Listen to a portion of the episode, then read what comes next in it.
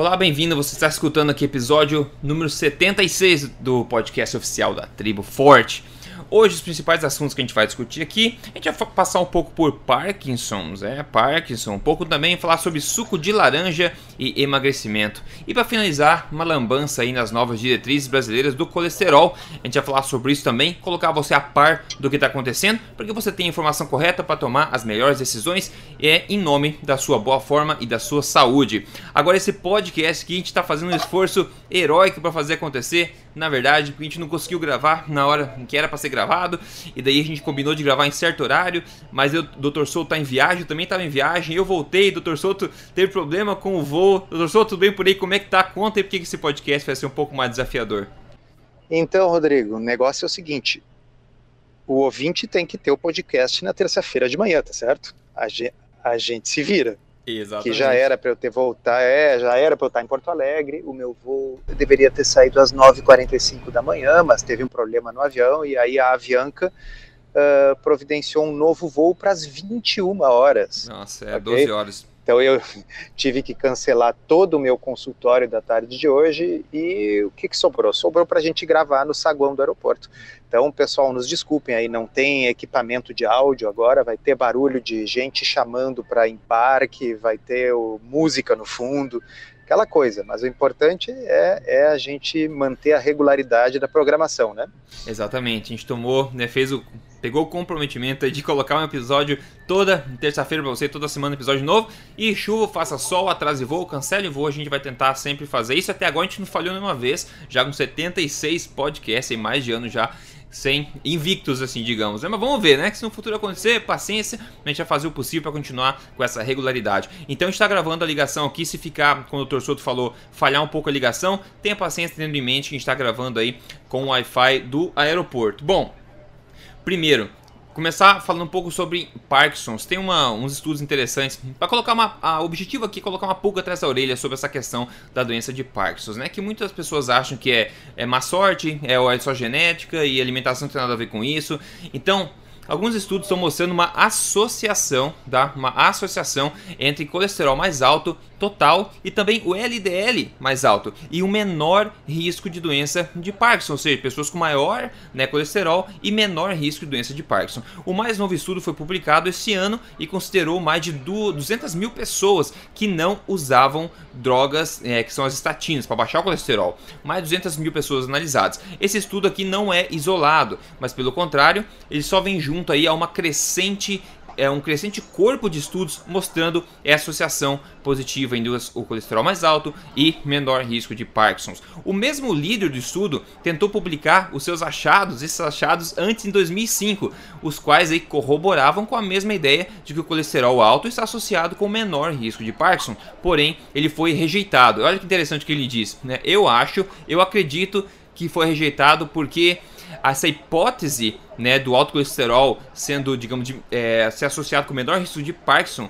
vai de encontro com a ideia, a hipótese das estatinas, né, o grande mercado das estatinas como essa grande maravilhosa droga medicinal, né? No entanto, o estudo depois foi publicado em 2007, então dois anos depois que ele foi rejeitado. Eu vou colocar os links todos depois aqui no artigo desse podcast. Outro estudo publicado em 2006, né?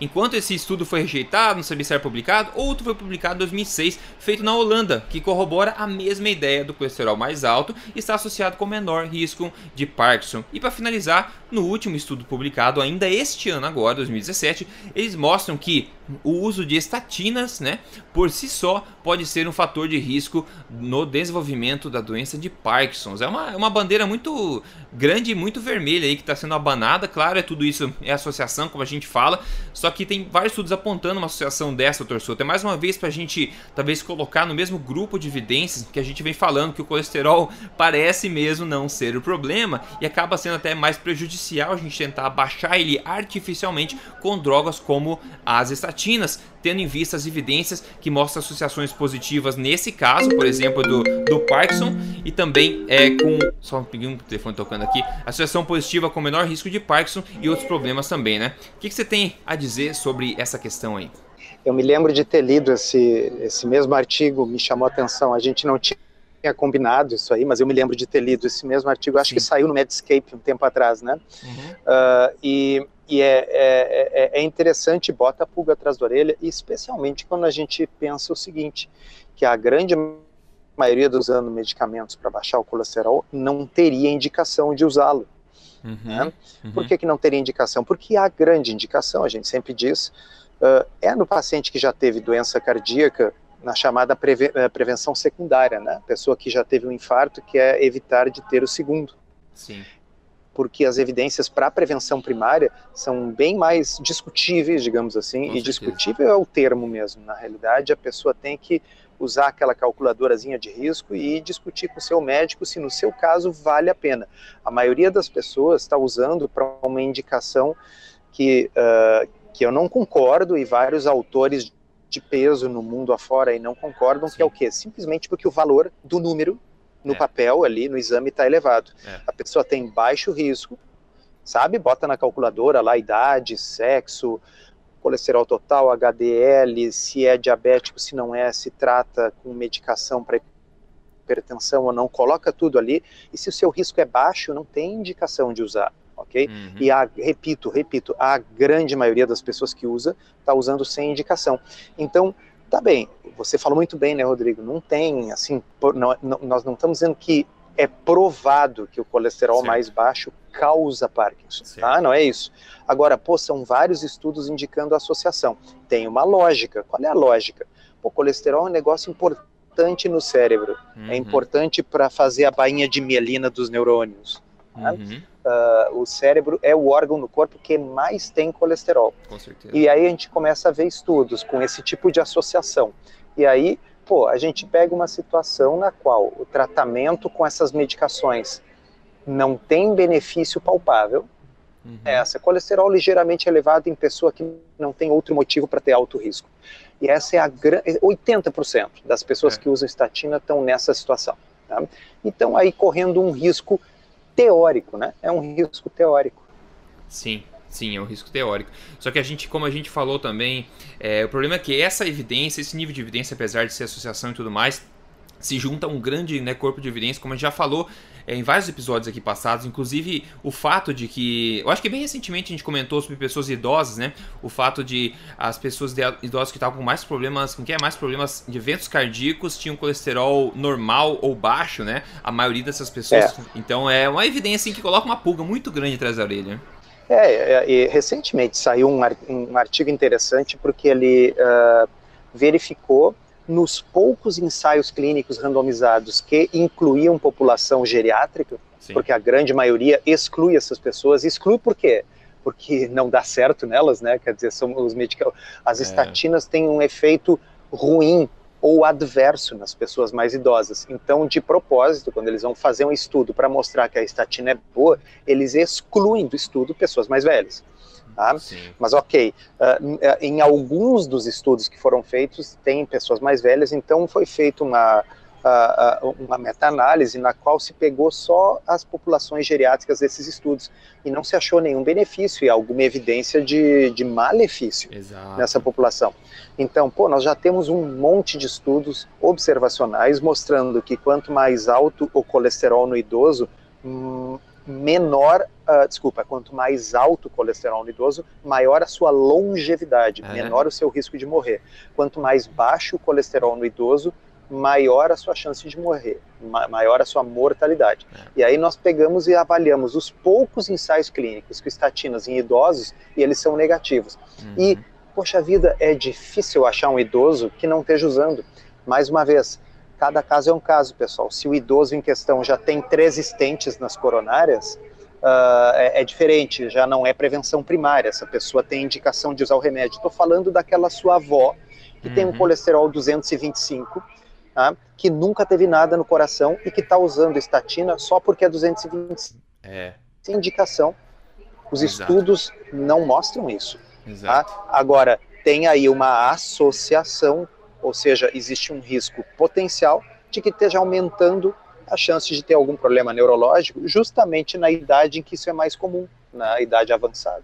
É, exato, exato. É uma coisa para se pensar e, pessoal, a gente queria compartilhar isso com você. Agora, o próximo assunto aqui é um pouco divertido, mas é, enfim, um dos nossos papéis aqui, né, grandes aqui na Tribo Forte, é trazer para vocês aí notícias que saem na mídia, ver o estudo por trás e depois dar uma analisada no estudo para ver se tem, tem pé, tem cabeça ou não tem nada, né? Achar os buracos e mostrar para vocês porque às vezes o título, a headline, né, a manchete, não tem nada a ver com o que a gente deveria de fato prestar atenção. E nesse caso aqui é sobre o bendito do suco de laranja, tá? Então vamos comentar ele não só pela importância no caso suco de laranja, que na verdade não é tão importante assim, mas mais para vocês entenderem como esse é mais um exemplo também de estudo que tem alguns pontos falhos que levantam bandeiras vermelhas aí e podem aí, enfim, influenciar como você toma suas decisões. Uma matéria no jornal Estadão diz o seguinte de manchete: suco de laranja melhora a qualidade de vida, indica pesquisa. E daí na sub-headline, na manchete embaixo, fala assim: e continua, né? Ao contrário do que se acredita, a bebida não precisa ser evitada quando o objetivo é perder peso. Ok, o primeiro parágrafo da matéria no Sadão já diz o seguinte, já diz muito na minha opinião. Fala o seguinte, ó. Considerado por muitos um vilão das dietas de emagrecimento, o suco de laranja sempre foi mal interpretado. Pelo menos é o que indica um estudo recente realizado na Universidade Estadual Paulista Unesp de Araraquara, financiado pela, presta atenção, Associação Nacional dos Exportadores de Sucos Cítricos e publicado na revista científica internacional Nutrition. Agora, o nível de dissonância cognitiva é muito grande quando te lê aquilo lá. Thaís César, que é professora de nutrição da Faculdade de Ciências Farmacêuticas da Unesp Araraquara e doutora em Ciência de Alimentos e Nutrição Experimental, defende que os resultados ajudam a acabar com o mito, segundo ela, de que o suco de laranja é proibido para quem quer emagrecer. Ela fala o seguinte, entre aspas, tire outras coisas da dieta, como carboidratos simples, doces, produtos processados. Mas não tire frutas, elas são alimentos muito ricos em nutrientes. A laranja tem açúcar sim, mas tem muitas vitaminas, sais minerais e compostos bioativos que fazem bem para a saúde. Bom, legal, você percebeu a, a, a dissonância que ela fala assim: tire coisa da dieta, como carboidratos simples e doces. E ela fala para você continuar tomando o bendito suco de laranja, que eu não considero fruta. Suco de laranja é suco da fruta, né? Não é, é muito diferente de comer a fruta para começar. Então, é basicamente essa, essa só para você entender. Deixa eu só ler aqui o, no que, que consistiu o estudo, que eu vou perguntar para você, torcedor, o que, você acha disso aí. O estudo é o seguinte: foram 78 pacientes obesos que foram divididos em dois grupos e a intervenção durou 12 semanas. Foi um ensaio clínico randomizado que eles fizeram, ok? Então, 78 pacientes Opa. obesos. É, 78 pacientes é, obesos. É, um ensaio clínico randomizado. Acho que nós temos que começar a beber suco de laranja direto, Rodrigo. Pois é, então, eles fizeram um estudo lá, então ensaio randomizado, 78 pacientes obesos, dois grupos de intervenção, durou 12 semanas. Ambos grupos entraram em uma única dieta, é, não, quer dizer, em uma dieta reduzida em calorias. Então, ambos os grupos entraram em uma dieta ah, que tinha um número ah. X de ah. calorias, né? Os ambos iguais. Agora, o grupo que, que tomaria o suco de laranja, ele tomaria meio litro de suco de laranja por dia, e o outro grupo comeria, aqui que tá importante, ó, o grupo de suco laranja tomaria um copo de suco laranja de manhã, de lanche, e um copo de suco laranja à tarde. No lugar deste lanche, o pessoal do outro grupo não tomaria suco de laranja. Eles comeriam algo equivalente em calorias ao suco de laranja. E segundo a própria matéria do Estadão, opções seriam biscoitos, salgados, bananas ou iogurtes. Resultado do estudo: ambos perderam a mesma quantidade de peso. Eureka! Em média 6,5 quilos em 3 meses. Porém, segundo eles, o grupo de suco teve mais melhorias, né, mais melhores em marcadores como insulina, é, colesterol, triglicerídeos, etc. E é nisso que eles focaram basicamente, né? Então a conclusão do estudo é a seguinte: quando consumido o suco junto com uma dieta restritiva em calorias, o suco de laranja não inibe a perda de peso. Aí de cara já perguntar, ah, mas ele ajuda por acaso? Né? Essa é a pergunta de cabeça. Sim. Tá, então eu, vamos tentar fazer o jogo aquele assim, como deveria ter sido a manchete. Uhum, uhum. Tá? Se você passar fome e beber suco de laranja, passando fome você conseguirá perder peso mesmo bebendo suco de laranja. Isso, exatamente. Aí vem a submanchete. Tá? Se o suco de laranja substituir o biscoito recheado, isso será melhor para a sua saúde. Uhum. exatamente. Essa é exatamente a, a, conclusão que eu tirei. O suco de laranja é melhor que biscoitos salgados e como lanche, né? E ainda, o suco de laranja não impede a perda de peso em uma dieta forçadamente reduzida em calorias, porém também não ajuda a perder mais peso. de que forma isso se transformou na manchete que. Aliás, lê de novo, Rodrigo, qual era a manchete do Estadão? Vamos lá, a manchete é o seguinte: suco de laranja melhora a qualidade de vida, indica a pesquisa. Ao contrário do que se acredita, a bebida não precisa ser evitada quando o objetivo é perder peso. Brincadeira. Não, né? Na realidade é o seguinte: eu uh, lembra uh, anos atrás quando teve um, um, um, maluco, um americano que fez a dieta dos sneakers? Nossa senhora, isso eu não lembro. Lembra disso? Não. Era sneakers, sneakers não, eu não sei se tem no Brasil, mas é um, é uma, é um doce, assim, é um troço um de chocolate com um caramelo dentro. É. é. tipo um charge, assim, é um troço, um doce doce, assim. Tá? E o sujeito, ele queria provar como esse negócio de low carb aí não, não tá certo. É. Então ele comeu só sneakers por vários dias e, e, emagreceu. Só que ele comia, acho que era mil calorias por dia. É, tá? É. Então, assim, ele conseguiu provar assim, vamos pensar, ele conseguiu provar que é possível comer lixo e perder peso, desde que a gente coma lixo e passe fome ao mesmo tempo. Uhum. Ok? Uhum. E o que, que a pessoa ganha com isso, além de fome e má saúde? Ah, ganha tudo, né? Tudo que tá pode certo? vir junto também, né? Puta má saúde. Ah, assim, então, veja bem, caro ouvinte, uh, não é novidade que se a gente passar fome, a gente perde peso. Mas e aí? Uhum. E aí, quando termina aquela. É, o cara faz 14 dias da dieta do sneakers. Quando chega no 14 dia, ele tem vontade de vomitar quando ele uhum, come um uhum, sneaker. Uhum. Tá? Uh, e aí, assim, ele perdeu ali uma quantidade X de peso, porque ele comeu mil calorias. Ele está com fome todos os dias, e cada vez que ele está com fome, ele está pensando em comer uma coisa gostosa, mas ele não aguenta mais, que botar é, aquele negócio é, doce é. na boca. No primeiro, nas primeiras vezes é muito engraçadinho, mas depois é um horror. Né? Aí agora, finalmente, o sujeito terminou aqueles dias. E aí? Porque se ele não continuar fazendo isso, passando fome e tal, vai engordar tudo de novo. Sim. Ou seja, que solução é essa? Absurdo. Né? Absurdo, absurdo. Mas enfim, a, a, a, o primeiro parágrafo já entregou, né? Quer dizer, foi uma coisa encomendada pela indústria lá do, do suco de laranja. Seria mais ou menos a mesma coisa que é o seguinte: olha, tem aí o candidato a presidente tal, Tá? E o partido dele encomendou uma pesquisa. E segundo a pesquisa encomendada pelo partido, ele está na frente. Uhum. Uhum. Exato. Exatamente. tá bem? É Só... isso aí, a gente tem que acreditar. Exato. Só que, é, esse estudo veio, como falei, ensaio clínico randomizado, etc. Então eu peguei, abri o estudo e fui ler de fato para poder trazer isso aqui para você. Na matéria da, do Estadão, ainda a especial. Vou ler aqui entre aspas, ó. A especialista indica que um copo de suco de laranja por dia já pode trazer benefício para a dieta e que o limite devem ser três copos. Eu pergunto com base no que você diz isso, né? E fico pensando, pessoas bem intencionadas como professor Tim Noakes, né, a Nina Teicholz, etc, muito etc aqui, né, muita gente, são processados por divulgarem a boa ciência e pessoas como essa espalhando recomendações inconsequentes e infundadas andam aí livre, leve e soltas, né, mas não aqui na Tribo Forte, né, não aqui no Tribunal da Tribo Forte, com certeza. É, aqui não tem, aqui não tem essa aí. Então é isso aí, pessoal. Resumindo a história, suco de laranja é mais saudável que biscoito salgado. e se você passar fome, as chances são que você vai perder peso independente do que você comer. Então, em outras palavras, besteira total, total uma forma de propaganda aqui encomendada pela própria indústria do, de suco de laranja. Então, abram os olhos quando saírem matérias assim desse tipo na mídia. Não acredite na matéria, leia o estudo, não acredite no estudo, leia os detalhes, tira suas próprias conclusões. E doutor Souto, a gente pode finalizar esse podcast com o carnaval de horrores aqui sobre as diretrizes da, vamos lá, a Sociedade Brasileira de Cardiologia, né, alterou os valores de referência para colesterol e triglicérides, fechando o cerco dos limites considerados ideais.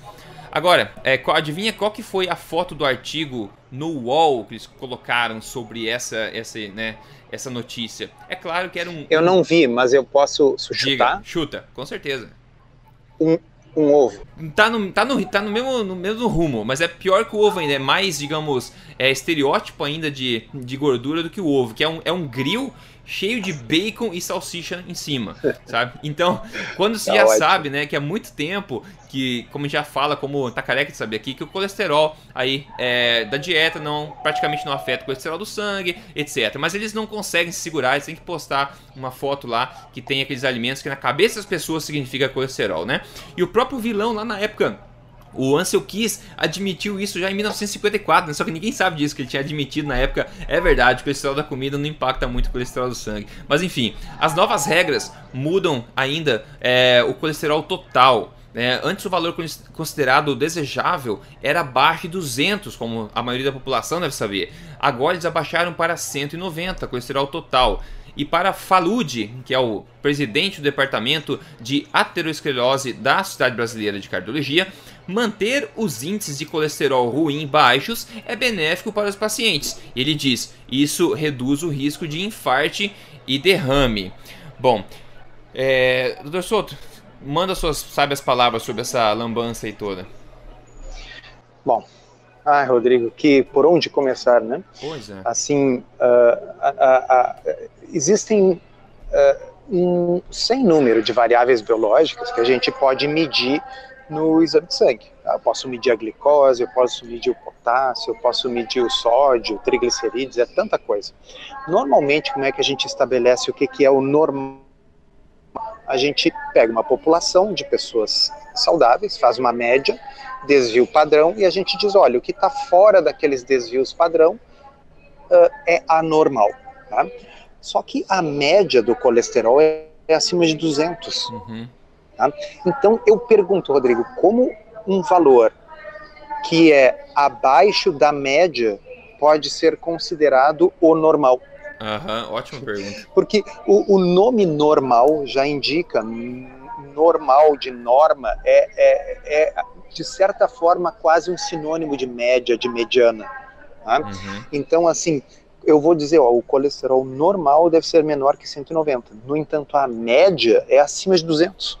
Uhum. Tá? O que significa que eu vou ter que chegar à conclusão de que mais da metade das pessoas está a, com o colesterol anormal. Bom, então o normal deveria ser diferente, tá certo? Uhum, uhum. Então, assim, é, é, é, muito estranho. Mas o principal não é isso. Tá? O principal é o seguinte: quando a gente pega, uh, e eu sugiro que as pessoas façam isso, tá?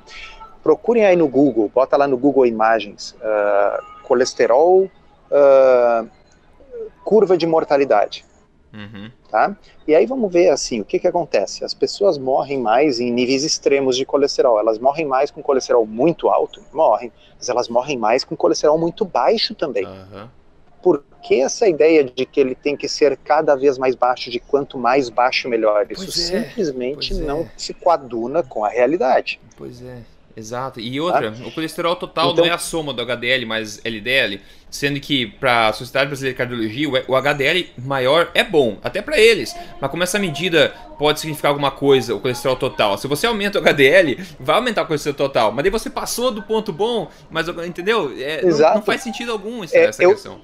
Eu, eu mostro pro pessoal, Rodrigo, ainda ontem estava dando a palestra lá em Recife, uhum. uh, e aí assim, eu coloquei, olha, quem é que está melhor? Tá? E aí tem ali uma pessoa com 180 de colesterol total e 33 de HDL, ou uma uhum. pessoa com 240 de total e 70 de HDL. Uhum, tá? uhum. E na realidade a gente faz as contas, divide um pelo outro e se 40 mas tem 70 de HDL, está melhor, está com um risco cardiovascular muito menor. Sim. Tá? Agora, o que, que acontece? A pessoa que estava com 180 e tinha 33, estava obesa, estava pré-diabética, estava hipertensa. Uhum. Agora ela perdeu peso, ela não é mais diabética, ela não é mais hipertensa, ela está se sentindo maravilhosamente bem. E o HDL dela mais do que duplicou, ok? Foi para 70, mas aí o total está 240. Ela diz assim: ah, eu vou morrer por causa disso. Por quê? Uhum. Porque agora não pode ser nem 200, tem que ser 190. É, é pernicioso é. isso. E Rodrigo, não é baseado em evidência. É isso que é o Vou principal. repetir, ouvinte. Não é baseado em evidência. É baseado em quem, então? um estudo novo. é, é, baseado em quê? É o seguinte, porque uh, se, se junta um comitê de pessoas e elas votam essas coisas. Só que tem uma uh, ciência não se escolhe por, por votação, ciência é. não é democracia, tá pois certo? É. Então é assim, ó, por mais que tenha algumas pessoas que se reúnem e decidem, olha, de agora em diante não é 200, 60 e 90, mas o corpo não escutou isso e os ensaios clínicos randomizados não mudaram. Uhum. Tá? E agora eu vou uh, me permitir ler para vocês aqui uma coisa. Uhum. Tá? Eu vou ler para vocês uh, o que saiu no Medscape em 2013, quando as diretrizes norte-americanas mudaram. Uhum. Tá? Olha que interessante, e olha a disparidade do que eu vou ler para vocês e disso que consta agora nas diretrizes novas brasileiras.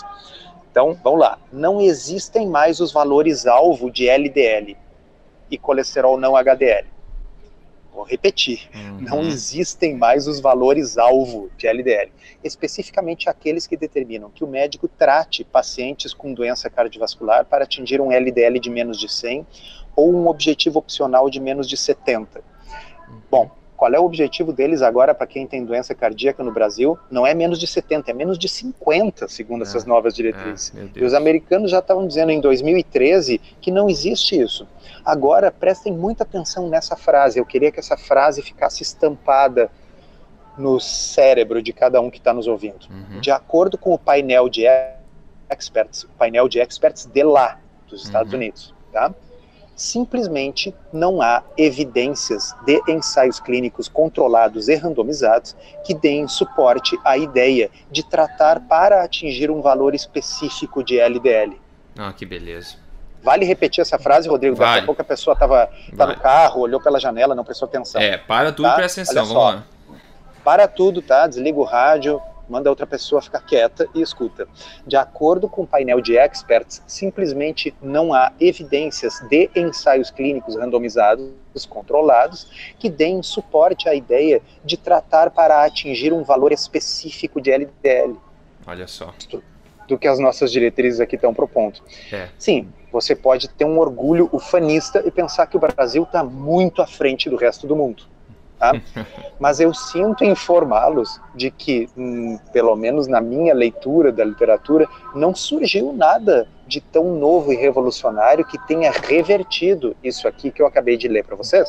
Tá? Exato. Olha aqui, e continua ainda. Como resultado, as novas diretrizes americanas tá, não fazem recomendação específica de valores de LDL para prevenção uhum. primária ou secundária de doença cardiovascular aterosclerótica.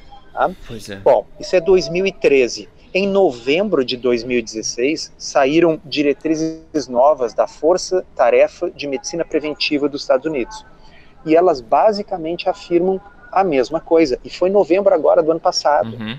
Então, assim, ou você tem que acreditar que o Brasil está muito à frente do resto do mundo e por isso eles saltaram na frente para proteger a saúde da nossa população e decidiram que o colesterol tem que ser num nível que só pode ser atingido com doses altas de medicamento, num nível que praticamente não existe sem remédio. Né? Ou tem algo estranho, né, Rodrigo? A, a menos que eles tenham um ah, baú ah, cheio de evidência esquisito. que ninguém conhece, né? Tem algo estranho. Exato, né? Então, assim, Uh, na realidade, o que os estudos têm sugerido é o seguinte: pessoas que têm alto risco cardiovascular, normalmente são aquelas que já tiveram um evento, tá? parecem se beneficiar do tratamento com estatinas. Isso, pasme, parece ser independente do seu valor de colesterol, mesmo que a pessoa tenha um colesterol baixo.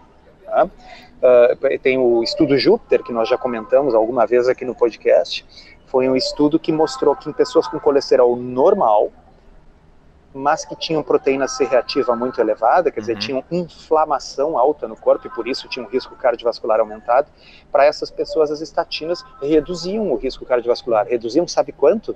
Uhum. 0, alguma coisa por cento. Nossa, que impacto! Ah, um impacto sensacional. Tratando umas 200 pessoas, uma se beneficia né? Deus. Uh, e as outras tomam de graça o remédio, e aumenta o seu risco de diabetes é. tal, mas pelo menos o negócio mostrou. E não tinha nenhuma, uh, uh, vamos dizer, o, o, colesterol era normal nessas pessoas. Então o que, que, as pessoas têm que se convencer é o seguinte: as estatinas têm alguns efeitos chamados pleiotrópicos que vão além simplesmente de baixar o colesterol, elas afetam Uh, a inflamação na parede dos vasos e tal, e por esse motivo, pacientes que têm lá aterosclerose avançada na, na, nas suas coronárias podem se beneficiar do uso. Elas não são drogas inúteis, mas não é bala, entendeu? Não é, não, não é house. É, tá? sabe que. Então, assim o que, que, falta, o que, que falta, que poderia mudar a situação. Tudo bem que tem lá uma vantagem de 0, algum por cento, tá? Agora, eu não vi estudos, não sei se nem se existem, quem que é o louco que vai fazer, que é comparar essas pessoas, né, em segunda instância que já tiveram uma incidência cardíaca antes, colocar essas pessoas no ensaio clínico randomizado, um grupo toma a estatina e continua do jeito que está continuando, e o segundo grupo faz uma primeira intervenção dietética partindo com alimentação low carb, por exemplo, baseada em alimentos reais, e vê no final quem que melhora os marcadores mais, né? Ah, sim, isso aí nunca foi feito. Quem que é o louco fazer, uh, né? é. Agora, uh, deixa eu te comentar, uh, Rodrigo. quando eu estava num, num, outro evento, em Volta Redonda, uhum. ao final do evento, tinha aquela parte das perguntas, e uma médica cardiologista que estava lá assistindo levantou a mão e fez uma pergunta. Ela disse: Olha, Uh, o que, que, eu achava, então, afinal, do uso das estatinas, como querendo dizer assim, muitas pessoas que defendem essa abordagem low carb são contra e tal. Uhum. E eu disse para ela a mesma coisa que eu vou dizer para você, vou dizer para os nossos ouvintes. Eu disse para ela, olha, eu acho que o correto é fazer com as estatinas aquilo que é correto fazer com qualquer intervenção médica em 2017, que é fornecer para o paciente informações, uhum. mas dar as informações completas, Sim. Tá? Sim. os prós e os contras, e aí ele vai fazer a chamada tomada de decisão compartilhada. Uhum, tá? Então, quer dizer, o paciente vai participar da decisão de se ele deve tomar ou não, uma vez que ele saiba qual é o risco e qual é o benefício. Uhum, tá? uhum. Mas aí eu coloquei para ela, mas tem que ser da forma ética correta. Qual é a forma Sim. ética e correta? É com um risco absoluto não um risco relativo, porque o estudo Júpiter, esse falou que reduzia em 50% doença, a, a, mortalidade, ok? Uhum. Só que foi uma redução de, uh, se não me engano, uh, eu, eu, não, vou, não vou saber o número exato, mas era algo assim de 1,6 para 0,8, então, é, assim, reduziu exato. 50%, mas reduziu 0, alguma coisa por cento. Ah, então, assim, tem que dar um número absoluto, e tem que dar o NNT, que é o Number Necessary to Treat. Quantas pessoas ah, precisam ser tratadas para que uma se beneficie. Tá? Então, a decisão compartilhada é assim, olha, um, um risco, tá? e nós podemos diminuir esse risco. Quanto? Ele é um risco atualmente de 2% e ele pode ser reduzido para 1%. Para isso, você ter, tem que usar essa medicação para o resto da vida. Ela é uma medicação que pode dar tais e tais efeitos Exato. colaterais, dor muscular e tal, ok? Então, o NNT, nesse caso, como é uma redução de 1%, é um NNT de 100. Eu preciso tratar 100 pessoas na sua situação para que uma se beneficie. Tá? Se o sujeito achar que é muito importante, porque, bem, aí é aquelas coisas que eu, você, a gente não pode se meter. Daqui a pouco a pessoa tem, sabe, o pai morreu do coração, ela é apavorada sim, com sim. isso, ela diz, olha, se eu puder reduzir em 1% o meu risco, eu quero. É, é. Ah, tá bem, a gente respeita, mas ela tem que saber que é 1%. É. Tá? Agora, uhum. mentir para as pessoas, assustando, né? dizer, não, olha, você vai reduzir em 50% o seu risco, e a pessoa realmente acha que assim ela vai ter uma grande redução, a gente está mentindo com a estatística, a gente está assustando. Isso não é decisão compartilhada, isso é intimidação. Perfeito, perfeito. Então, uh, foi o que eu respondi para a doutora lá. Uhum. Isso vale para tudo em medicina, ok? Vamos dizer assim que você vá no ortopedista, tá, Rodrigo? E tá, tem um problema no joelho. Tá? Uhum. Tá? E aí o sujeito vai dizer assim: olha, tem que operar. Tá? Pô, não é assim. Ele tem que explicar qual é o problema que tem no joelho. Sim. Aí ele vai pegar e dizer: olha, existe alternativas. Você pode fazer fisioterapia, um reforço ali, isso tem uma certo você pode fazer cirurgia, que tem uma chance Y de dar certo, mas uhum. tem um índice de complicações Z. Tá? E aí você, junto com ele, vai tomar uma decisão compartilhada. Uhum. É assim para cirurgia, é assim para remédio também. Ah, mas nenhum médico faz isso. Não, se não faz, está errado, está eticamente errado. Tá? Uhum. Isso não sou eu aqui que estou inventando. Isso né, não falam tanto em diretrizes, Tá? Todas as diretrizes hoje em dia mandam a decisão compartilhada. Então o pessoal só enfatiza a parte da diretriz que saiu pela culatra, que é essa é. aí de valores absurdos de referência de colesterol. Agora, a parte de educar o paciente, discutir os riscos, aí ninguém precisa fazer. Sim, é, pô, adorei essa questão da decisão é, é, compartilhada, é duro, viu? Eu acho que tem que colocar na mão do, do paciente. Vocês estão escutando aqui a Tribo Forte de cobrar esse tipo de coisa. Eu acho que nada mais justo, né? Do que você pedir pro teu médico, vamos tomar uma decisão junto, por favor, me forneça todos os pontos que eu preciso ponderar. O lado negativo, que na verdade não é negativo, devia ser positivo, é que o profissional precisa estar atualizado, segundo a mais é, atual, na evidência naquele ramo para tomar aquela decisão. Então é imperativo aí que o profissional esteja de posse, enfim, da, da evidência, esteja atualizado para poder te passar corretamente os pontos a serem ponderados, né? Então se o médico só leu por cima os 50%, é capaz de passar, ó, vai reduzir em 50% o risco. Mas como a gente viu, não é verdade, vai reduzir é. em 1% o risco absoluto. Então você precisa saber dos fatos para tomar decisão, né? Você quer ver que em outras áreas da vida a gente não aceitaria uh, da forma que as pessoas aceitam as coisas. Ah, é. Uh, se você vai na, no seu gerente do banco, tá? Você tem um dinheiro para investir, tem lá é. 10 mil reais para investir, tá? E aí você diz para o seu gerente, olha, eu quero investir 10 mil reais, tá? O gerente não pode hoje, em 2017, chegar e dizer, olha aqui, ó, tem esse investimento aqui que é sensacional, tem uma chance de duplicar o seu dinheiro uhum. em, em um ano tá? Só que ele não te diz que tem risco. Tá? Ele não diz, olha, isso aqui são ações super voláteis, quer dizer, você também pode perder todo o seu dinheiro, tá certo? Assim, ele não faz isso, ele pega e te dá um prospecto bem detalhadinho. Olha, esse aqui é um investimento que tem um perfil de risco, ele, tem, ele pode ter um lucro maior, mas pode ter um prejuízo. Tem esse outro aqui que é um investimento conservador, né? que é um investimento que ele tem um rendimento garantido, mas é um rendimento menor. Tá? E aí você faz uma decisão compartilhada com o seu uhum. gerente do banco. Uhum, tá? E se não for assim, você pode denunciar ele para o Código do Consumidor, para a Comissão de Valores Mobiliários, tá certo? Assim, existe lei regulando isso. É, a instituição financeira é obrigada a informar para você se o investimento é de risco Sim. baixo, médio, moderado, tem que estar tá num prospecto ali, tudo certinho. Tá? Pô, na medicina o cara chega e diz assim, olha aqui, teu colesterol tá alto, tem que tomar esse remédio. Não é assim que funciona. É, exato. Não é assim que funciona. Eu espero não que não seja assim ser mesmo. assim que funciona. As pessoas têm que começar a realmente é. pedir, é, exigir esse tipo de comportamento, que eu acho que todo mundo vai ganhar com isso, né? Bom, Passamos aí por Parkinson, passamos por suco de laranja e passamos aí também por novos limites de colesterol, indo na contramão do mundo inteiro, né? Então, pessoal, espero que essa informação tenha sido útil, útil para você. Coloque em prática, exija do teu profissional, enfim, a nossa saúde é a coisa mais importante que nós temos, não é verdade? Maravilha. Dr. Souto, eu espero que você consiga embarcar no seu próximo voo depois de 12 deliciosas horas de espera, tá?